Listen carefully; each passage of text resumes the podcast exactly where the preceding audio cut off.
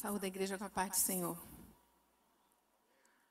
Vou ser sincera em dizer que eu já estou chorando já desde o início. Porque às vezes a gente quer ver, né, essa grandeza de Deus, como o Francisco falou aqui, de forma estrondorosa, né?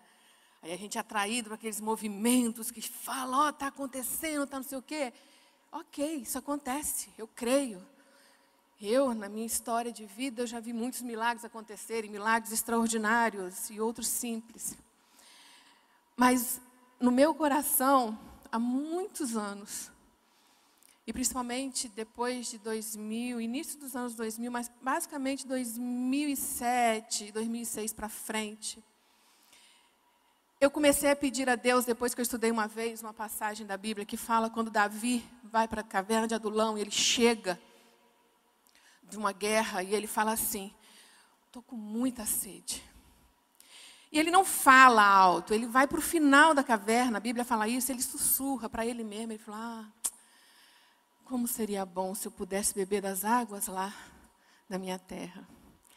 E um dos, dos valentes dele, os valentes dele estão ali por perto, ouvem esse suspiro de Davi.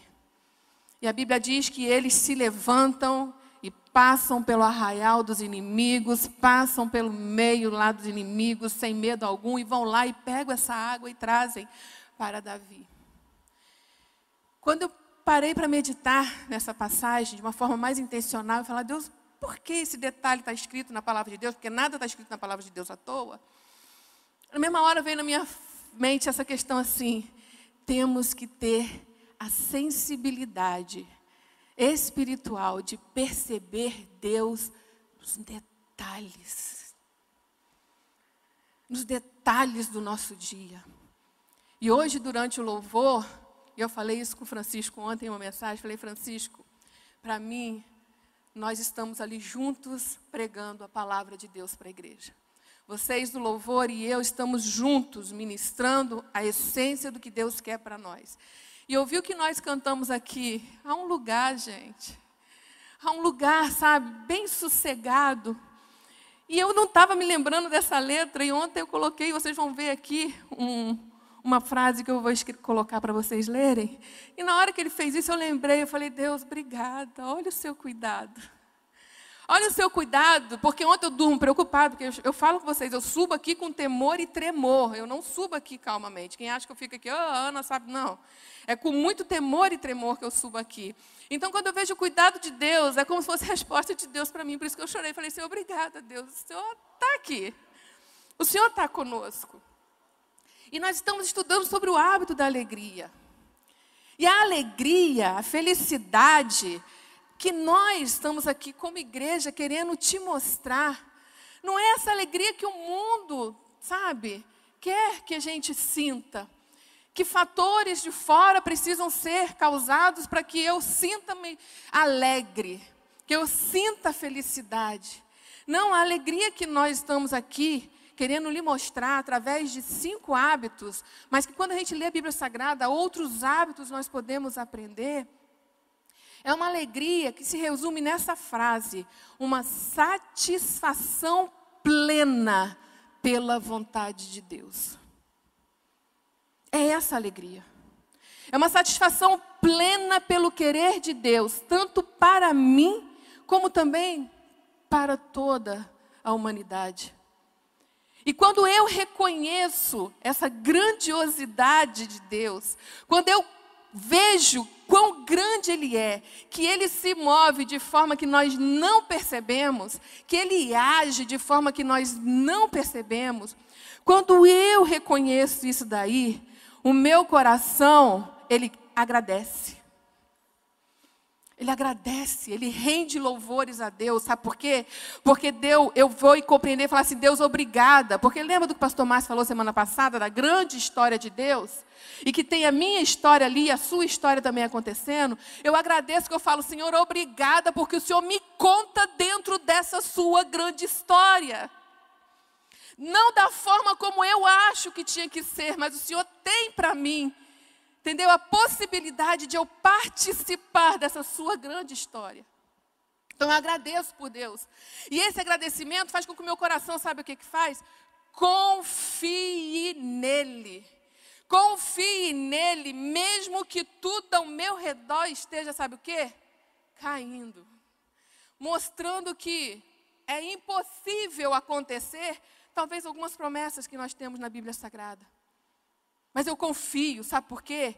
Porque Ele é um Deus, como nós conversamos lá na minha célula essa semana passada, Ele é um Deus que me mostra, me mostra através, através de cumprimentos já de promessas deles, lá no Antigo, dele, no Antigo Testamento, de que Ele vai cumprir aquelas que ainda não estão cumpridas. Então eu confio. Eu confio porque Ele já me mostrou, Ele já me disse, Ele já me, me evidenciou na Sua palavra. E essa confiança me leva a descansar. Me leva a descansar de tal forma que tem uma música, não vou lembrar agora do grupo, mas que ele fala assim: pode cair o mundo. Quando tudo ao meu redor está assim tranquilo, mas pode cair o mundo, eu estou em paz. E quando eu descanso dessa forma em Deus, confiando plenamente nele, eu aprendo a servir ao meu irmão, a servir aos outros, porque eu reconheço que não é tudo por causa de mim, não é o meu eu, é tudo por causa do outro. E quando eu aprendo a servir, eu começo a crescer. Vocês estão vendo como é que as cinco, os cinco hábitos andam juntos? Eu não tenho como separá-los. Eu não tenho como chegar aqui e falar apenas do hábito do descanso e no meio do que eu estiver falando aqui não surgir esses outros hábitos. Então vamos aprender hoje o que, que seja o hábito do descansar? Abra sua Bíblia. Em Filipenses capítulo 4. Hoje o nosso estudo vai rolar em torno dessa pergunta. Trazer para nós algumas ações ou algumas decisões que eu e você temos que tomar para que nós possamos descansar em Deus, para que esse hábito do descanso seja realmente efetivo dentro de nós. Então, abra Filipenses capítulo 4, versículos 6 a 9. E aí eu vou pedir para você deixar sua Bíblia aberta. E não apenas deixar sua Bíblia aberta. Pegar uma canetinha e anotar. Na Bíblia mesmo. Três coisas que eu vou mostrar aqui para vocês que são necessárias para que nós possamos desenvolver esse hábito do descanso. Para que toda vez que você for ler Filipenses novamente, você vai ver aquela anotação escrita, vai falar assim: ah, eu tenho que desenvolver isso, isso, isso, isso. Eu tenho que aprender isso, isso, isso. Porque essa é uma outra coisa que nós temos que entender. O contentamento não é um dom natural. O contentamento, essa alegria, essa felicidade, ela não é uma coisa natural em nós. Ela tem que ser aprendida, ela tem que ser desenvolvida. Ou seja, se eu tenho que aprender, então eu tenho lições a serem praticadas. E não apenas lições a serem praticadas, há graus a serem alcançados, né? Você vai passando de série. É a mesma coisa. Então, na escola do contentamento, nós estamos num aprendizado. Alguns vão estar mais lá à frente, outros vão estar numa série anterior. O que é importante nisso daí? É não julgar em que fase os nossos irmãos estão. Primeiramente, não julguemos a fase aonde os nossos irmãos estão. Olhemos para a nossa fase, para o nosso momento. E através do nosso momento que nós estamos, se houver necessidade de eu ir até aquele grau para poder, inferior, para poder ajudar o meu irmão a chegar até mim, eu vou. Isso é servir. Isso é servir. Eu vou até ele. Aí é o que Paulo fala: fiz-me de louco para ganhar os loucos. Ali não é a palavra louco, no original é fiz de uma pessoa menos sábia, porque Paulo era doutor, era conhecedor. Eu fiz de uma pessoa, fiz com que a minha fala fosse inteligível, para que todos viessem a conhecer essa grandeza e profundidade da verdade do Evangelho. E Paulo diz que em tudo isso daí ele era contente, ele era alegre, ele era feliz. Em momento algum a gente vai ver ou ler nas cartas de Paulo, até mesmo quando ele vai falar das aflições dele, você vê ali, sabe, no meio, a alegria de Paulo de saber que estava passando por aquilo ali, porque ele era servo de Cristo, era por causa de Cristo. Alegro-me por estar sofrendo em mim as mesmas dores, os mesmos padecimentos que Cristo padeceu, era a alegria dele, era a felicidade dele. Filipenses 4, 6 a 8 diz assim: Não andeis ansiosos por motivo algum. Pelo contrário, sejam todas as vossas solicitações declaradas na presença de Deus, por meio da oração e súplicas com ações de graça. E a paz de Deus, que ultrapassa todo entendimento, guardará o vosso coração e os vossos pensamentos em Cristo Jesus. Concluindo, Caros irmãos, absolutamente tudo que for verdadeiro, tudo que for honesto, tudo que for justo, tudo que for puro, tudo que for amável, tudo que for de boa fama, se houver algo de excelente ou digno de louvor, nisso pensai. Tudo que aprendestes e recebestes e ouvistes em mim, isso praticai, e o Deus de paz estará convosco. Bonita passagem, né? Não andeis ansiosos. Na minha versão, Bíblia King James atualizada, tá essa tradução, não andeis ansiosos. Mas no original grego é essa palavra aí, ó, midem merinate, que pode ser traduzido por não tenham cuidado com nada, não se importe, não se preocupe, não seja ansiosamente solícito. O que que Paulo está dizendo aqui? Não seja excessivo, não se prende, não se foque, não tenha como maior domínio de você as preocupações do viver. Não deixe o que você está passando, perseguição, que no caso aqui poderia ser prisão, falta de alguma coisa, uma doença, o que quer que seja. Paulo falando, não seja isso excessivo em você. E essa mesma expressão é o que a gente encontra lá em Mateus 6,25, quando Jesus vira e fala assim: Olha, portanto vos afirmo, não andeis preocupados com a vossa vida em relação ao que? Ao que comer, ao que vestir. E aí ele continua virando, falando, dizendo assim: Olha, olha as aves do céu, não semeiam e nem, cantam, e nem plantam, mas Deus todas elas sustenta. Olhai para os lírios do campo, nem Salomão, com toda a riqueza dele, pôde se vestir com tanta beleza. Mais uma vez, a essência é essa: não sejamos excessivos em tirar o nosso foco e focar apenas naquilo que é que está sendo já provido por Deus para nós. Porque o Salmo fala que ele já foi moço e chegou a ser velho, mas ele termina dizendo: Mas eu nunca vi um justo mendigar o pão. E o mendigar o pão é um não ter, não ter realmente. Mas é na hora das maiores necessidades da nossa vida que Deus vem e dá a provisão dele. E cuida da gente. E eu creio que você pode vir aqui contar vários fatos da sua vida onde você pode dizer assim: não, Deus cuidou de mim. Eu na hora não percebi. Mas depois eu vi o cuidado dele, porque não tinha mudança, mas eu tinha o sustento ali. Eu, na minha história, tenho muitas, tanto de família, quando eu era, morava com meus pais, quando ainda era solteira, como também na minha vida, depois que eu saí do meu lar. Quantas vezes eu vi a provisão de Deus cuidando de mim. No momento eu percebia? Não, porque infelizmente, nós vamos aprender aqui hoje, na hora a gente acaba deixando com que esse excesso nos domine. Mas pela graça de Deus nós temos o Espírito Santo conosco. O Espírito Santo ele fica igualzinho aquele canto do galo, toda hora, ó, cantando e falando: "Ô, oh, acorda! Acorda! Você é meu filho, você é minha filha. Eu tô cuidando de você." Então, o problema que Paulo quer trazer aqui é esse: cuidado. Não sejam excessivos com as preocupações. Não tenham isso como sendo realmente o foco da sua vida. Por quê? Porque nós temos visto que, infelizmente, quando você tem essa preocupação, essa questão de estar ansioso em excesso, excesso, isso vai provocar em você uma falta de paz. Uma falta de paz.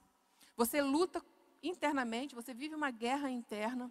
Você vai fazer com que guerras, microguerras aconteçam ao seu redor, porque você vai ser aquela pessoa iracunda, aquela pessoa amarga. Lembra quando nós estudamos aqui Ruth? quando a gente foi estudar sobre a amargura de Noemi, ela virou para as duas noras dela e expressou mais a amargura. Por quê? Porque o foco dela estava no problema. O foco dela estava na preocupação da vida dela. Ela se amargurou, se fechou. E qual é o grande perigo de nós ficarmos focados nisso? É dessa ansiedade começar a manifestar na gente crises, crises de ansiedade. Não é o que a gente mais vê hoje em dia, hoje?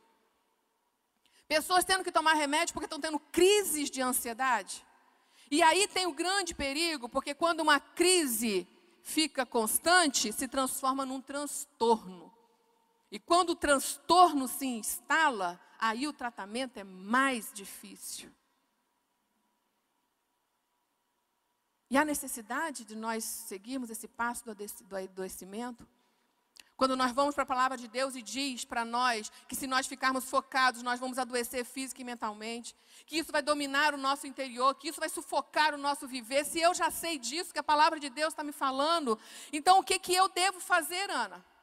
E sabe o que, é interessante?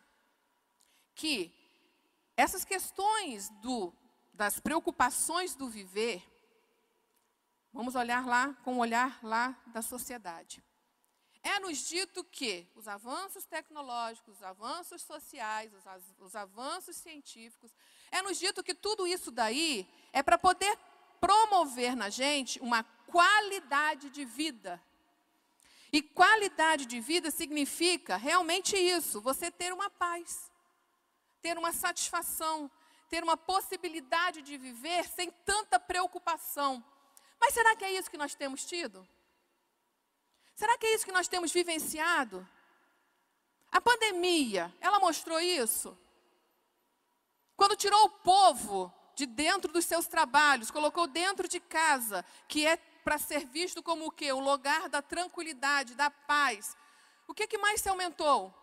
O número de divórcios. Pais que não têm paciência de ficar com seus filhos. As pessoas ansiosas porque não estão produzindo. Por quê? Porque é implantado na nossa mente, é implantado na nossa mente desde o início lá do iluminismo, desde a Revolução Industrial, de que produtivo é aquela pessoa que tem. Produtiva é aquela pessoa que alcança patamares de sucesso. O produtivo é aquele que tem que ter, mais ter, ter, ter, ter, ter. E isso entrou também dentro das igrejas. Você quer ver como? Crescimento espiritual é aquele que está conseguindo cargos na igreja. Ah, aquela pessoa que está conseguindo assumir alguma posição, ela está crescendo espiritualmente. Ter, ter, ter. Só que com a palavra de Deus nós aprendemos que a produtividade, a alegria, o contentamento não está no ter, mas no ser. E não é isso que a sociedade nos mostra. E aí vem eu e você, pessoas cristãs, que vão caminhar nesse mundo aonde impulsiona para a gente o ter e você quer ser. E aí o que, que acontece? Choque, não adianta. Não adianta.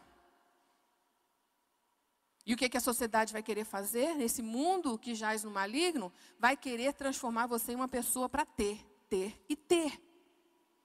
E aí mensagens dentro de algumas igrejas é o que? Tenha sucesso. Deus vai te dar.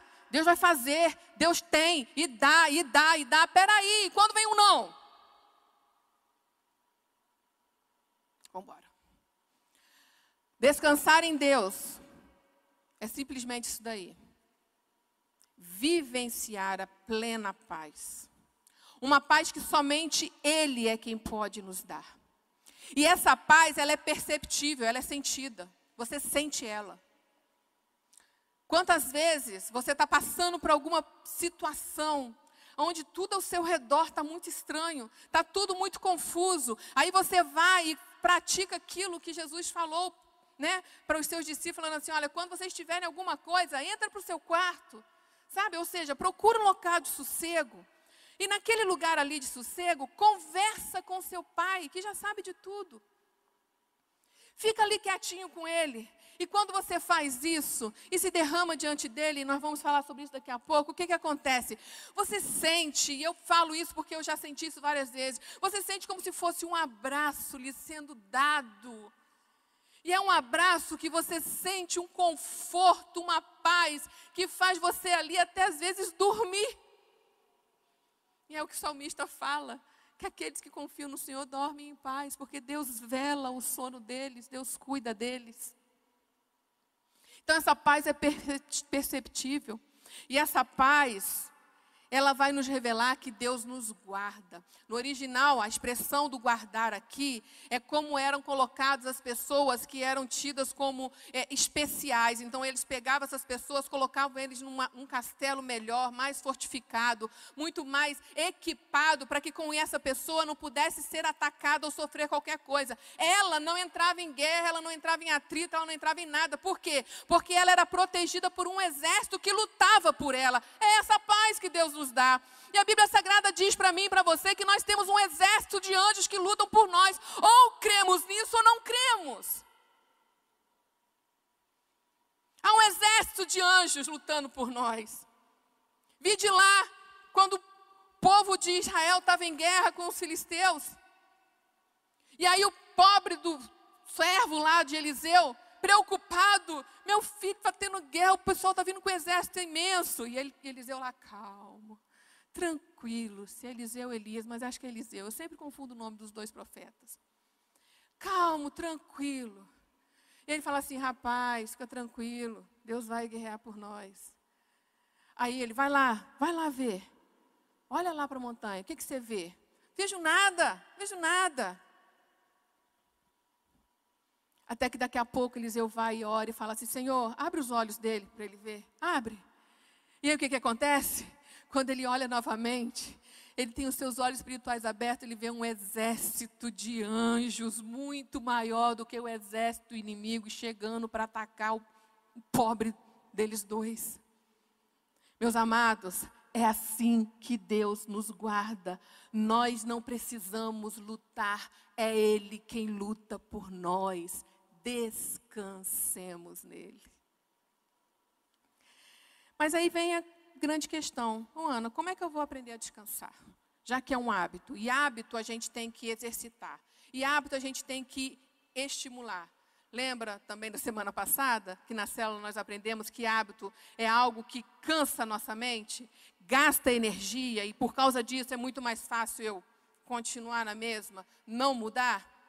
Então, hábito eu tenho que estimular, eu tenho que praticar. Então, como que eu vou fazer isso, Ana? Como que eu vou descansar em Deus?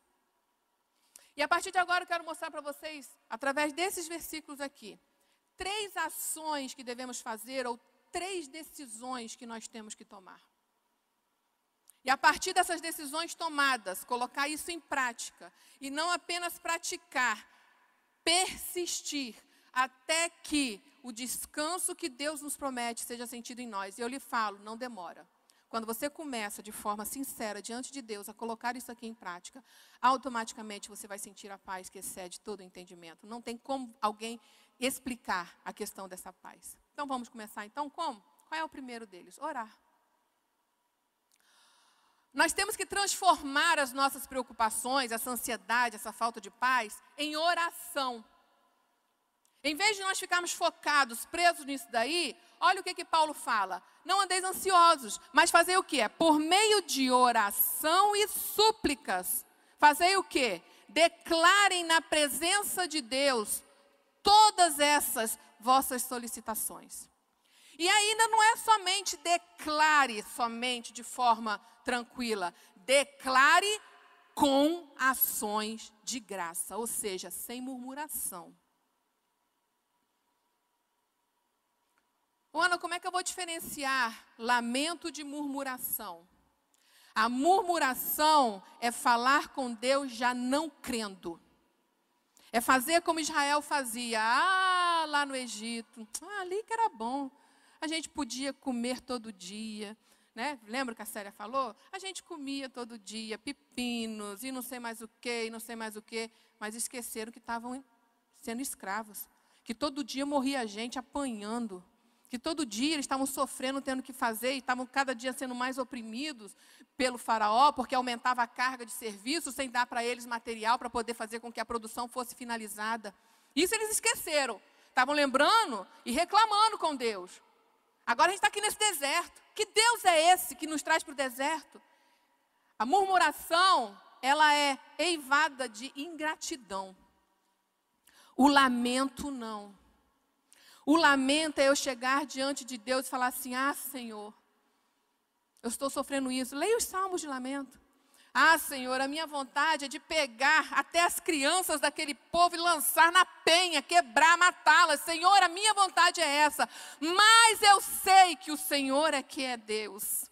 E eu sei que o Senhor é que tem a melhor solução, porque a minha não é a melhor. Isso é lamentar. É mostrar para Deus quem você é.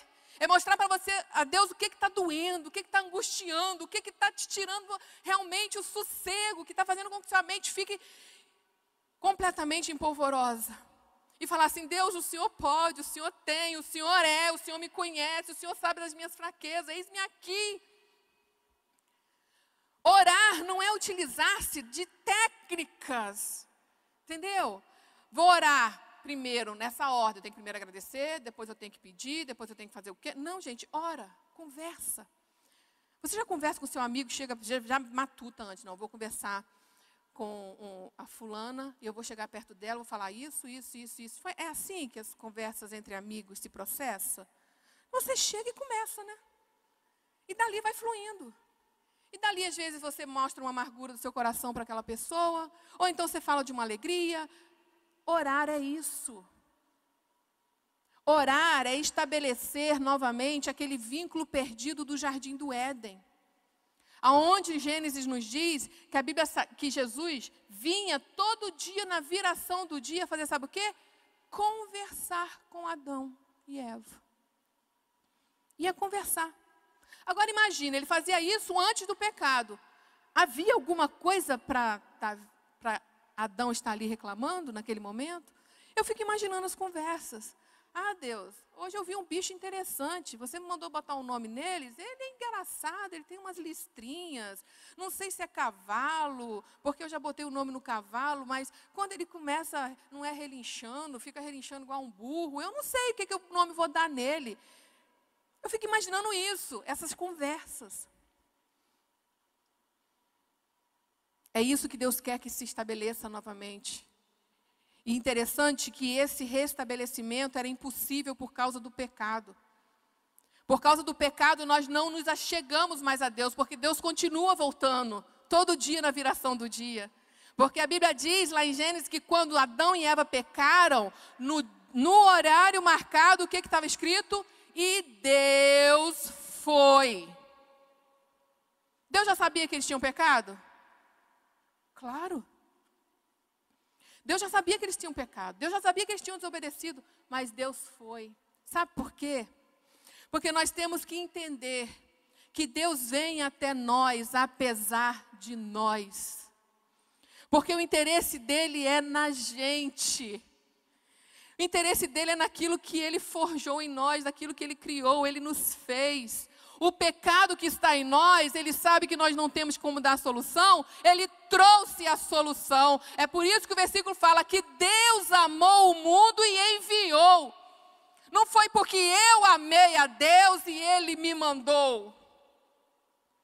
E há outro versículo que fala que ele veio até nós, mesmo nós estando mortos em nossos pecados e transgressões. Meu amado, vá para o seu quarto secreto e converse com Deus. Porque antes mesmo dele converter o seu coração, ele já ia atrás de você. Ele já te procurava, ele já te buscava, ele já queria conversar contigo, e agora você tem um livre acesso até ele reconhecido. Cristo é o caminho. Chegue-se até ele, fale, suplique, fale: Senhor, não está dando. Ore. Ore sem murmuração. O Salmo 55, 22, ainda vira e fala assim: olha, entregue tuas preocupações ao Senhor. Repara na exclamação. Hoje eu fiz questão de trazer para vocês os versículos intencionalmente marcados. Porque às vezes a gente fala aqui com vocês, escrevam na Bíblia, fale, mas às vezes a gente não explica como, né? Fica meio incoerente. Como é que eu vou falar a pessoa fazer e não mostro também como? Primeiro, tenha canetas coloridas, se for igual a mim, tudo quanto é cor pertinho de você o tempo todo. Eu tenho uma caixa, um, um potezinho de canetas no meu quarto e tenho uma na sala. Sentei, seja livro, seja Bíblia, está aquilo ali do meu lado.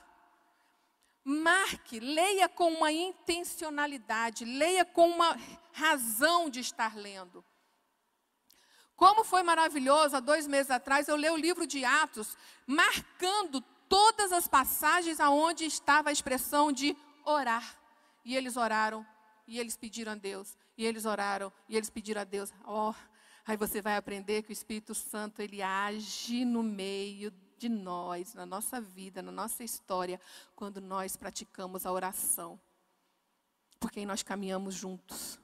Caminhamos juntos, nós entendemos os planos e o querer de Deus, caminhando junto com Ele em oração, em conversa.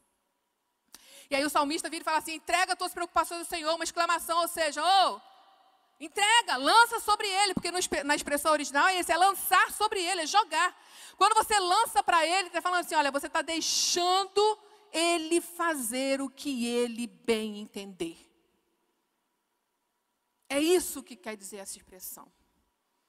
Lance sobre ele, deixe ele fazer o que ele bem entender. Pode um mundo ao seu redor não entender o que está acontecendo. Podem questionar o que você está fazendo, mas se você tiver convicção de Deus em seu coração, que é para fazer assim, e junto com pessoas idôneas, você se aconselhou e conversou, e chegaram realmente à conclusão: é, lança sobre ele, deixe ele fazer o que ele quiser. E eu lhe digo que, na maioria das vezes, ou se não todas as vezes, o que ele faz é infinitamente melhor, maior e mais intenso e mais prazeroso do que a nossa mente poderia imaginar. Muito mais.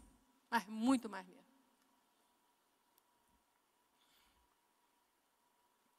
Então lance sobre ele. Viva profundamente a satisfação de saber que você está vivendo a vontade de Deus. Richard Foster, e é um autor que eu tive o prazer de ter contato no ano de 2010. Eu já ouvia falar dele, mas nunca tinha tido lido nada dele. E o primeiro livro que eu li dele foi esse daqui. Tem bem marcadinho. Para vocês verem como é que eu sou intencional nas minhas leituras. Richard Foster, Celebração da Disciplina. Esse livro aqui mudou a minha forma de praticar disciplinas que eu já praticava. Ah, porque isso aqui é a palavra de Deus? Não, é porque ele conseguiu trazer luz e entendimento para questões que eu ainda não conseguia perceber de uma forma tão profunda. E livros bons são esses. Não são livros que contradizem a palavra ou que acrescentam. São livros que ampliam o seu entendimento daquilo que já está aqui. E aí ele diz, nesse livro aqui, que aí eu comecei a comprar, né? Oração, o refúgio da alma, e eu recomendo você a comprar, ele diz isso daí. Eu tenho que ler aqui. Deus, por meio da oração de descanso, põe seus filhos no olho do furacão. E eu gostei disso. Porque ele não falou assim, Deus, por meio da oração do descanso, tira o furacão. Não. Ele põe seu filho no olho do furacão. O olho do furacão, se você pesquisar, você vai ver que é o local onde não, não há percepção e não há como você sentir o vento. É tudo uma paz, é tranquilidade aquele lugar, o foco, o olho do furacão. Quando à nossa volta só existe o caos, dentro de nós existe estabilidade e serenidade. Em meio a uma intensa luta pessoal, permanecemos tranquilos e relaxados. Enquanto milhares de frustrações querem nos distrair, continuamos atentos e concentrados. E isso é fruto da oração de descanso. Ore, meu irmão. Ore.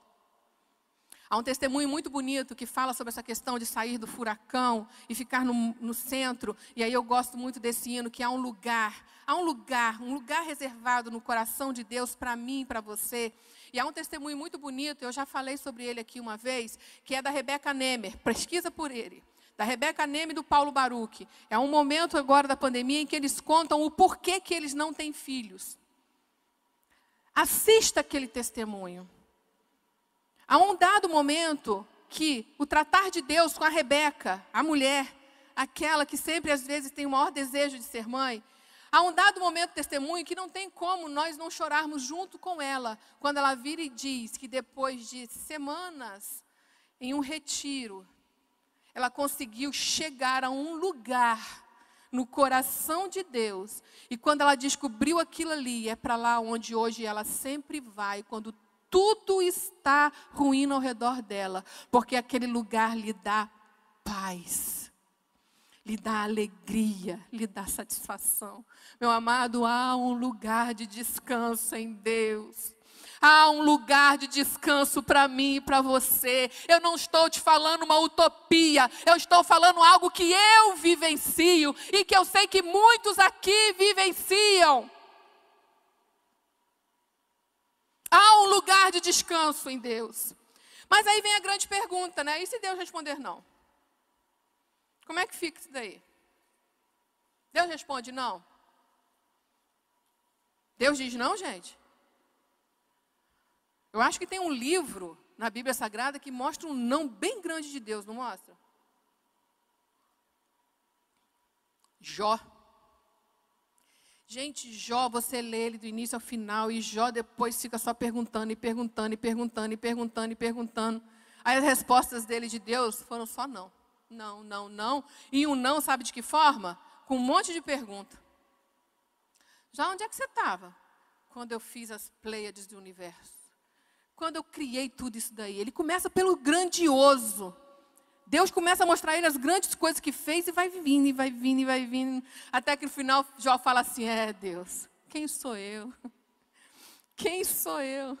Para ficar te questionando. Eu me submeto a ti, Senhor. Antes eu te conhecia de ouvir falar, mas agora eu tenho experiência contigo, eu sei quem tu és. Guarde isso. As experiências que você tiver com Deus são para que você saiba quem Ele é. Ele quer te mostrar quem Ele é. Ele quer te mostrar que Ele te ama. E a única forma de você, às vezes, experienciar isso daí é ouvindo o não. Mas há duas razões.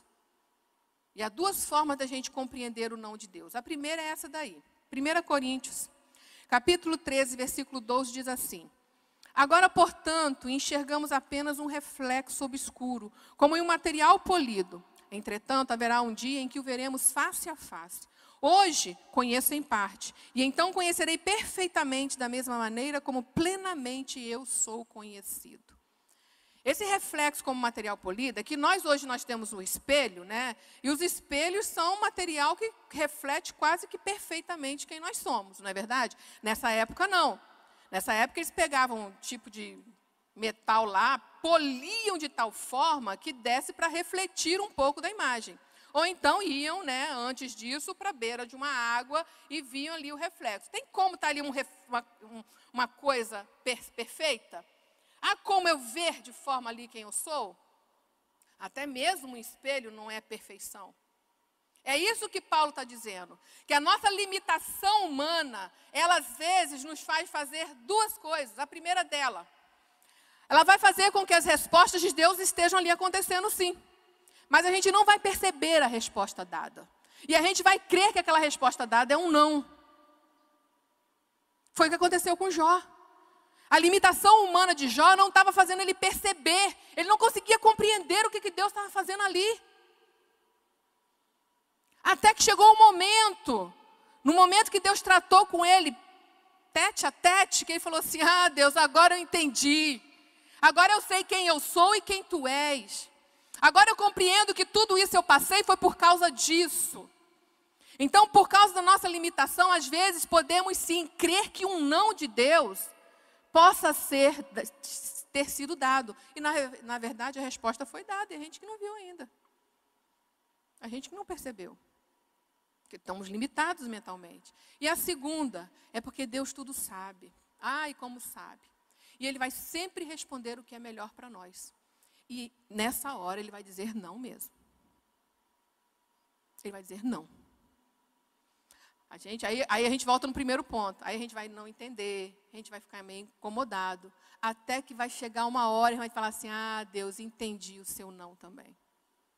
Eu entendi o que seu não queria me dizer. Então o não vem sim.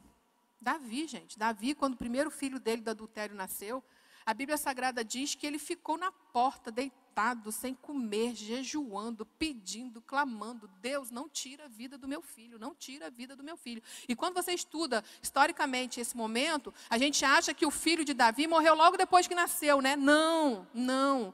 Porque quando você medita no salmo e vai estudar o salmo, que acho que é o salmo 51, eu sou ruim de decorar, vocês sabem, que é o salmo 51, eu guardo tudo que está escrito, mas o endereço não guardo. Nesse salmo, ele fala: o pecado andava na minha frente, passava por mim, ou seja, tudo indica que aquela criança já andava, já devia ter seus quase dois, três anos de idade. Ele já tinha uma convivência com aquela criança de bastante tempo. Então, quando Deus chama Natan e fala com ele, diz que eu vou tirar o filho dele, olha que dor. Por isso que ele clama, ele pede: Senhor, não tira meu filho, não tira ele. E Deus diz o que para ele? Que, que Deus fala para Davi? Não, eu aceito, você se arrependeu, você rasgou suas vestes, realmente. Entendeu? Eu aceito o seu clamor, eu compreendo, vou ter misericórdia. Foi isso que Deus fez? Não. Vai morrer. Por quê? Era consequência do pecado dele. Era o juízo de Deus. Então tem horas que o não vem. A segunda causa, e essa daqui talvez seja a que mais, mais hoje em dia não prestamos atenção é que e quando pedis, não recebeis, porquanto pedis com que a motivação errada. Quando nós chegarmos diante de Deus, tenhamos o cuidado de fazer algo que nos é capaz de ser feito e que nos é dado essa faculdade de quê? De fazer uma autorreflexão, de analisarmos o que nós estamos fazendo e falando. De onde está partindo esse desejo? Qual é essa motivação? Senhor, pesa a mão naquela pessoa e tal. Deus vai ouvir oração de vingança? Quando na Bíblia Sagrada dele diz para a gente perdoar,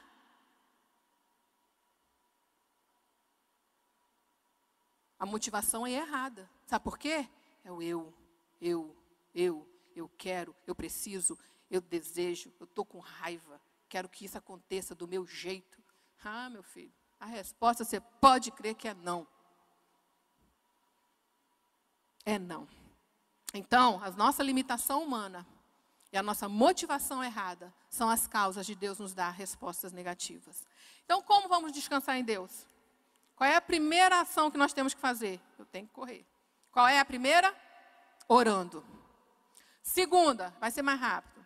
Pensando. Temos que reconhecer que o nosso pensamento ele direciona o nosso viver. Você está aqui hoje porque você acordou, o seu pensamento foi funcionando, sua cognição está ali. Tá, tá, tá, tá, tá, eu vou levantar, vou fazer um café, depois vou tomar um banho, trocar de roupa e tal, e tal, e vai, vai, vai, vai, vai. Você pensou o tempo todo. Você está aqui, você está pensando, o seu cérebro está ativo aí. Só tem um lugar onde tem cérebro, um lugar não, dois, cérebros inativos. Um deles, UTI, quando a pessoa está em coma, está parado ali, nada funciona. Se bem que há estudos que dizem que há pessoas em coma possam estar sim com o seu pensamento lá funcionando. E o segundo lugar, cemitério. Não tem como o cérebro está funcionando ali. Então, se você está aqui, seja essa criança que está aqui, tenha idade, seja o mais idoso que tiver aqui, o cérebro está em ação, funcionando. Estamos pensando o tempo todo. E aí Paulo vira e fala, olha, concluindo, interessante que antes disso ele fala, olha, a paz de Deus que ultrapassa todo entendimento guardará o vosso coração e os vossos pensamentos. Paulo vira para mim e fala que meu pensamento pode ser guardado, mas contudo, concluindo, peraí, caros irmãos, tudo, absolutamente, tudo que for verdadeiro, tudo que for honesto, tudo que for justo, tudo que for puro, tudo que for amável, tudo que for de boa fama, se houver algo de excelente ou digno de louvor. É isso daí que vocês têm que pensar. Opa! Que exercíciozinho, né? Se Paulo está dizendo que é nisso que eu tenho que pensar, lembra que eu disse que nós temos a faculdade de fazer autorreflexão? Às vezes eu não preciso que ninguém mande eu pensar sobre isso. Eu tenho a capacidade de poder pensar, já antes de alguém me determinar. Oito. Oito, vamos dizer assim, peneiras para nós passarmos tudo aquilo que a gente precisa trabalhar para pensar. Sabe por quê? E aqui eu quero falar rapidamente, isso é muito demorado. Guarda essa imagem. Está vendo o centro ali? Crenças e valores? Crenças e valores é o que te constitui. É o que vai formar a sua biblioteca mental. São suas crenças e seus valores. Tudo isso está sendo colocado no que a gente chama de memória. Na sua memória vai sendo jogado lá tudo que é você, no que você crê, no que você valoriza, está sendo colocado lá. Entra de que forma? Pelos seus sentidos. Todos eles, inclusive da percepção, que é considerado hoje um sexto sentido.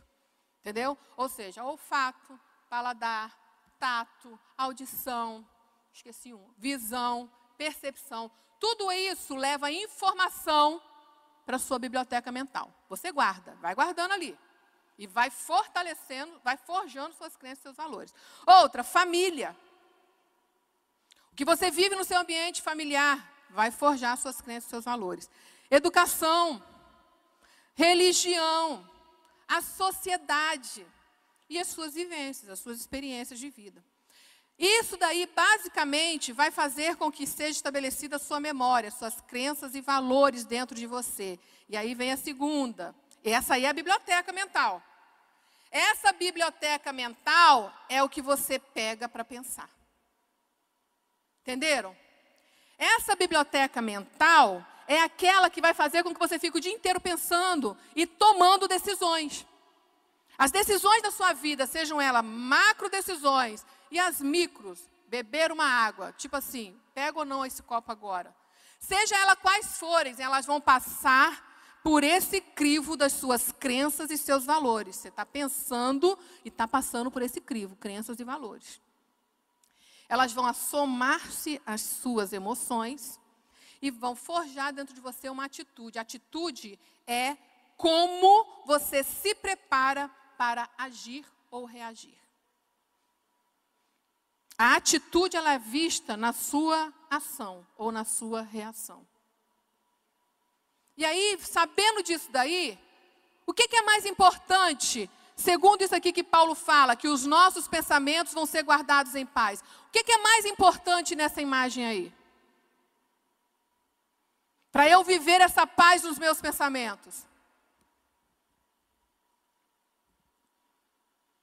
As crenças e os valores. Eu tenho que ter cuidado nessa formação das minhas crenças e valores. Se eu quero pensar tudo que é o quê? Aí entra o que Paulo falou. Se eu quero pensar tudo que é o quê? Perfeito, bom, tudo que é eu não marquei nessa Bíblia. Tudo que é honesto, tudo que é justo, tudo que é amável, tudo que é excelente, digno de louvor. Se eu quero pensar isso, significa que minhas crenças e valores têm que ser alimentados com isso daqui. Opa! Interessante, né? Se eu sei que as minhas crenças e valores são forjados por tudo que eu vejo, por tudo que eu toco, por tudo que eu aprendo, por tudo que eu leio, por tudo que eu vivencio, e o interessante é que nas vivências você está lá com todos os seus sentidos presentes, olha só. Se isso tudo é que está forjando minhas crenças e valores, eu tenho que qualificar isso daí. Eu tenho que qualificar o que está entrando na minha mente. Eu tenho que tomar muito cuidado. E aí eu vou para Richard Foster de novo. Olha o que, que ele fala. Quando, quanto menos fascinados formos pelas vozes humanas, mais capazes seremos de ouvir a voz de Deus. Quanto menos manipulado formos pelas expectativas dos que nos cercam, mais fácil será para nós cumprir as expectativas de Deus. Oh, meu Deus! Leiam, meus amados, leiam coisa boa. E aí eu aprendo que a Bíblia Sagrada já me mostra. Porque a Bíblia Sagrada me diz que eu tenho que transformar meu pensamento. Não é que diz lá em Romanos, Paulo 12, 2? Transformai o vosso, entendimento, ou seja, o seu pensamento, a sua cognição, fazendo com que isso cada dia mais seja parecido com o pensar de Deus, com o pensar de Cristo. Então tem três áreas da nossa vida que basicamente nós precisamos tomar cuidado. Quais são elas? Primeiro, nas coisas lícitas. Naquilo que nos é lícito. É lícito assistir um filme? É errado assistir filme? É lícito jogar um futebol? É lícito? É lícito. É lícito eu sair e viajar com amigos ou com a família? É lícito. É lícito eu marcar um churrasco na minha casa e convidar meus amigos? Lícito. É lícito o lazer, é lícito você ter momentos que, no, que a gente costuma falar coisas do mundo. Não é nada do mundo, gente. Você está no mundo, então você também é do mundo. Então já começa por aí. Então tem que ter um entendimento. Você está no céu? Eu não virei anjo ainda não, e nem você anjo também, né? Essa é verdade. Eu creio que esteja falando com pessoas aqui. Então estamos todo mundo com um pezinho na terra, né? Não tem ninguém voando ainda. Então, há coisas que nos são lícitas, mas para elas eu tenho que ter responsabilidade, limite, moderação e equilíbrio. Onde eu vejo isso na Bíblia? Ah, em dois versículos. Acho tão bonita a Bíblia, gente. Oh, meu Deus. Eu agradeço tanto a Deus por ter deixado a Bíblia para a gente. Primeiro versículo, Provérbios 25, 16. Olha o que o, o sábio vira e fala, Salomão fala. Você encontrou mel? Que bom, rapaz, excelente, coma. Mas o suficiente para que não fique enjoado e vomite. Você encontrou mel, é lícito. Vá lá, coma. Mas cuidado, não seja excessivo. Não fique só nisso. Tenha equilíbrio, tenha moderação. Não seja esse o seu foco. É lícito, mas tenha cuidado. Outra parte. 1 Coríntios 6,12, isso aqui vale a pena você estudar isso tudinho, fala assim, só resumidamente, todas as coisas me são permitidas, mas nem todas são saudáveis. Tudo me é lícito realizar, mas eu não permitirei que nada me domine. Então, até o que é lícito, se a gente não tiver cuidado, pode ser perigoso na nossa jornada cristã. Segunda coisa, nas não lícitas, ilícitas. Para essas aí não tem outro jeito é dizer não. E não apenas dizer não, fugir. Fugir literalmente. Sabia que está assim escrito na Bíblia Sagrada? Se não é lícito, o que, que não é lícito? Homem casado ficar flertando com outra mulher. Mulher casada aceitar flerte de outro homem. É ilícito. É não. Fuja disso. Porque a sua carne é fraca. Ponha limites nisso daí. Cuidado. Porque às vezes a gente confunde. E aí um relacionamento de amizade que é lícito pode ser prejudicado porque nós abrimos as guardas e permitimos, por exemplo, problemas emocionais de uma mulher, ela não tem que compartilhar com outro homem, conjugais com outro homem. Procure uma mulher idônea. Converse com ela. Outra, idônea. Por que, que eu falo idônea? Porque há conselhos desse mundo que não cabem para nós. E às vezes a gente vai procurar conselhos com alguém que não tem um coração convertido, vai virar para você e falar: sabe o quê? Ih, deixe ser boba, minha filha. Fulano de lá, olha lá ele, ó. Presta atenção nele. E aí vem a tentação. E um coração magoado, que em vez de buscar em Deus a solução, procura a solução de forma humana, vai cair na tentação. Ah, eu caí em tentação porque você não prestou atenção. Porque na hora de dizer não para o ilícito, você não disse não. Na hora de fugir, que é fugir mesmo, pega as coisas e sai de perto, você não fugiu. Ora, As obras da carne são manifestas: imoralidade sexual, impureza e libertinagem, idolatrias, feitiçarias, ódio, discórdia, ciúme, ira, egoísmo, dissensões, facções e inveja, embriaguez, orgias e tudo quanto se pareça com essas perversidades. Gente, tudo que se pareça. Não significa que esteja acontecendo, mas parece, para. Lá em casa, os meus filhos ficam muito chateados comigo quando às vezes eu presto atenção no que eles estão assistindo, eu falo, para quê? Ah, mas não é, não é, mas está parecendo. Pronto. Para quê? Tome a decisão correta. São adultos, então eles que decidam, mas eu falo com eles. Vai alimentar a mente de vocês com o que é ilícito e vocês vão cair. Lembra que eu falei? As crenças e valores de vocês vão estar maculados por crenças e valores que não são cristãos. E aí, quando chegar uma decisão de você, diante de você, aonde você vê, quem sabe, uma questão do aborto, você vai virar e falar assim: ah, por causa disso, talvez sim. Peraí, não tem talvez diante de Deus, é não e não. A vida quem dá é Ele, então é só Ele quem pode tirar. Mas como vê essa vida? Isso é tratar de Deus com a pessoa, eu tenho que colocar diante dela e ajudar ela a passar por esse período. Pronto.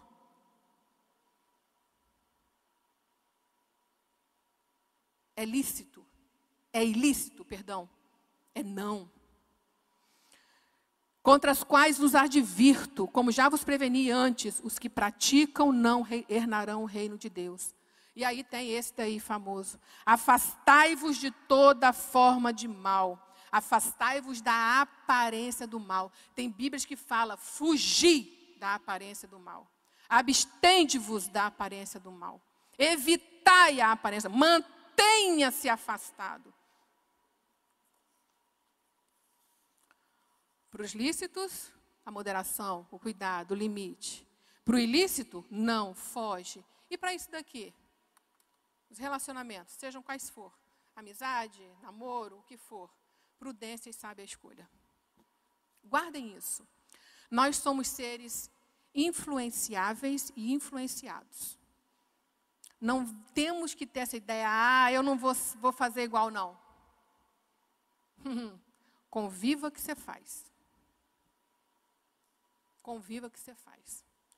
O que eu falei, as nossas crenças e valores são construídos, são constituídos. E aí eu venho para 1 Coríntios, que fala assim: Não vos enganeis, as más companhias corrompem os bons costumes. Não é nenhum provérbio aí do mundo, não, tá, gente? Mas no mundo a gente conhece um provérbio que fala mais ou menos isso, né? Quem com porco se mistura, Farelo come. As más companhias corrompem os bons costumes. Pais que estão aqui, pais que estão aqui, as amizades dos seus filhos é responsabilidade sua também. Tá? Eu não estou falando de filhos já adulto, não, tá, gente? Pelo amor de Deus, estou falando dos seus filhos. Essa idade aqui, ó. 7, 8, 9, 10, 11, 12, 15, 16 anos, 17. Agora, quando chega na vida adulta, você já tem que ter ensinado eles a saber, saber escolher. E guardem isso. Seus filhos aprendem por imitação. Eu vou falar daqui a pouco isso aqui. Seus filhos aprendem por imitação. Muito mais do que você fala, eles olham o que você faz. Vamos embora? Provérbios. Não te associes com quem vive de mau humor, nem caminhes em companhia de pessoa iracunda, para que não te acostume com seus modos e não acabes caindo em uma cilada mortal. Está na Bíblia. Está na Bíblia. Não sou eu que estou falando. Foi Deus quem inspirou, o Espírito Santo que inspirou e falou: cuidado, tenha responsabilidade, saiba escolher, presta atenção. Presta atenção. E preste atenção no que eu estou falando aqui. Eu não estou falando sobre pregar o evangelho, estou falando sobre, sobre amizade. Tá? Amizade. Vamos embora. Então, como descansar em Deus? Orando e agora qualificando os meus pensamentos. Qualificando eles.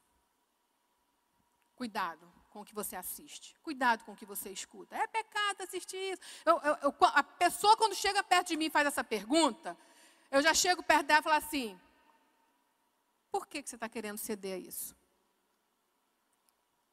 É a, é a pergunta para fazer a pessoa pensar. Por que você está querendo ceder a isso? Entendeu? Se para você, você tem na sua mente que é pecado, trabalhe então isso daí em você. Vamos ver o que, que é. É pecado fazer isso, é pecado aquilo? Não, vamos sentar e vamos conversar? Vamos fazer agora o que vem a, o mais divino disso daqui? Porque eu encontro paz quando eu procuro ser discípulo. A essência do discipulado é a imitação. Vamos ler lá agora o que Paulo fala? Tudo que aprendestes, recebestes, ouvistes e viste em mim, isso praticai. Olha como é que Paulo se coloca como que um exemplo. E pede para que eles olhem para ele, para que escutem o que ele falou, para que não apenas isso, recebam o que ele diz e obedeçam o que ele está falando.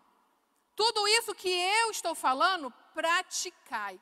Gente, a essência do discipulado é imitar a Cristo. E o imitar a Cristo, ele não vai ser forjado, essa imitação, eu não vou imitar a Cristo, a não ser de dois modos. Primeiro, lendo quem Cristo foi e vendo quem Cristo foi na vida de uma pessoa cristã. Isso é tremendo. Sabe por quê? Passou rápido. O próprio Paulo fala, lá em 1 Coríntios 11, 1, já estou indo para o final, que nós, que vira e fala assim, olha, sedes, sede meus imitadores, como eu sou de Cristo. Ou seja, nós, nós, eu e você, nós devemos ser cópia de Cristo, para que possam nos imitar. Oh, que coisa pesada.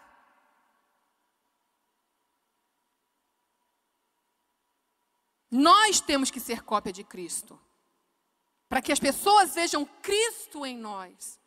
E através de verem Cristo em nós, reconhecendo Cristo em nós, elas nos imitem. Isso é discipulado. Mas nós também devemos ter a cópia de Cristo. Ou seja, nós temos que ir a Ele. Nós temos que conhecer quem Ele é. Nós temos que realmente aprender a permitir que Ele trabalhe em nossa vida e mude o que tem que ser necessário em nós. Para que a gente pare de dizer é do meu jeito e comece a reconhecer que é do jeito dele. E o jeito dele não é fácil. Porque o nosso pecado, guardem isso, ele não quer relacionamento com Deus. Adão e Eva, quando comeram naquela árvore, estavam falando assim: não vou obedecer a Deus, estou dando as costas. Então a sua carne todo dia está falando para você: não obedeça. Todo dia ela fala isso com você. Por isso nós dizemos: prega o evangelho para você todo dia. E, gente, parece sim, né? Eu falo, ah, é difícil, é difícil. Mas, gente, é tão prazeroso. É tão bom. É tão bom quando a gente vai para a célula. E teve um dia na célula que eu pude compartilhar um fato de lá de 1900 não sei quando, entendeu? Parece que está muito longe, né?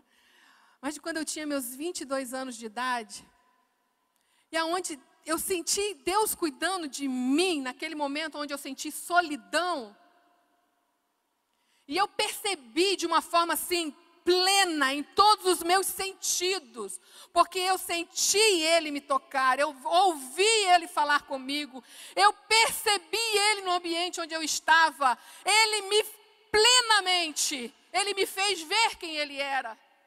E não foi a primeira, mas várias outras vezes eu posso lhes dizer: Deus cuida de nós, basta nós nos entregarmos a Ele. Descanse, ah, derrame-se nele. Ser discípulo é isso daí. Discipulado é isso daí. E levante as mãos para os céus e louve a Deus que está numa igreja que está te ensinando a ser isso daí que em vez de vir aqui com o evangelho para você, que é uma pílulazinha que você toma hoje para aguentar a semana inteira, para no próximo domingo ter tomado de novo uma pílulazinha, não, está te dando um remédio eficaz que é Cristo, que é para sempre. É dose única. Então, como descansar em Deus? submetendo-se ao discipulado de Cristo. Procure saber quem Ele é e deixe Ele forjar a imagem dele em você. Para terminar, Hebreus, capítulo 4.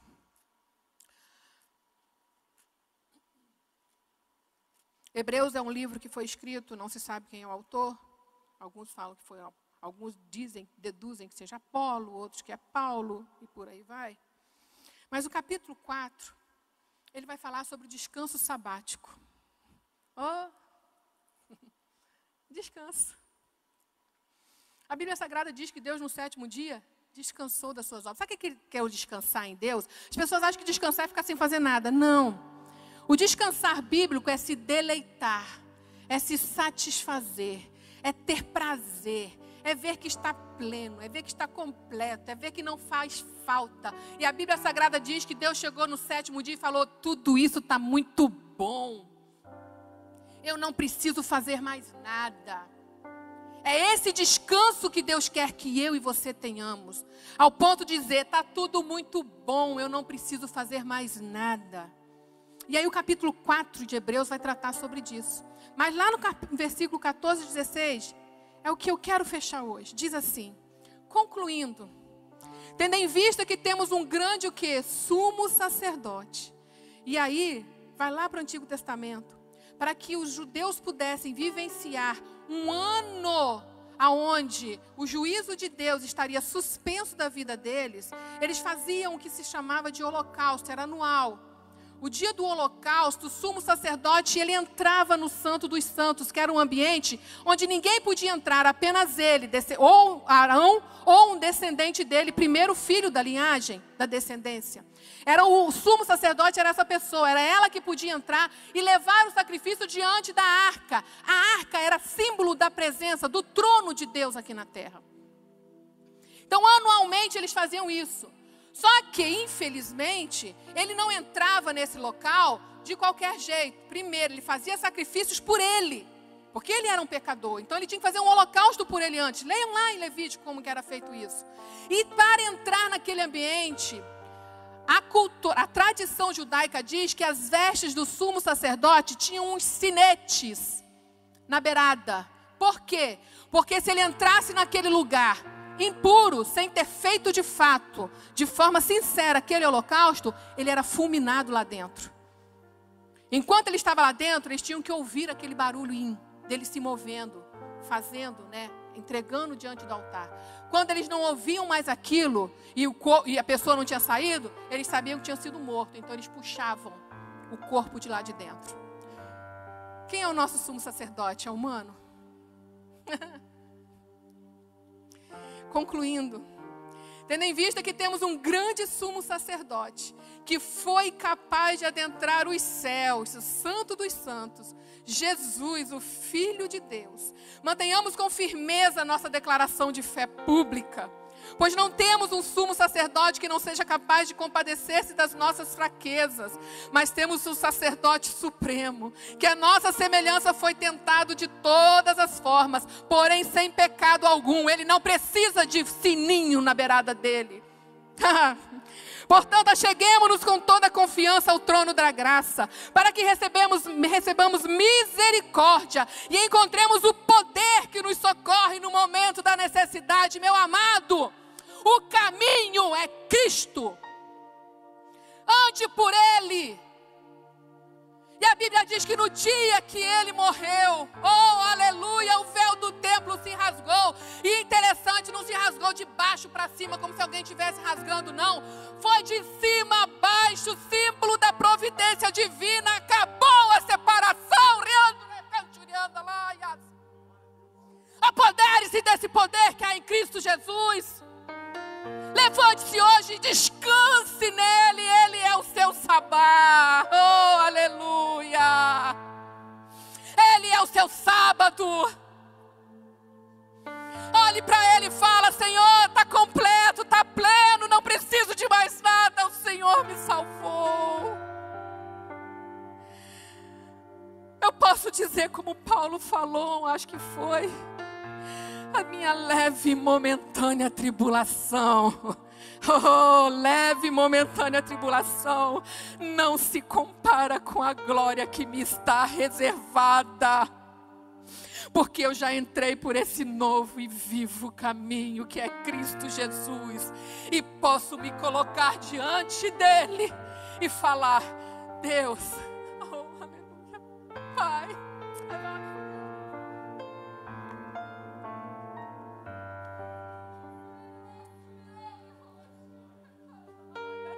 Pai, meu Pai, eu estou aqui. Olha para mim. Desesperado não é por coisas para mim, não. Desesperado por mais de ti, mais de ti, mais de ti. Oh, aleluia. Deus te abençoe em nome de Jesus.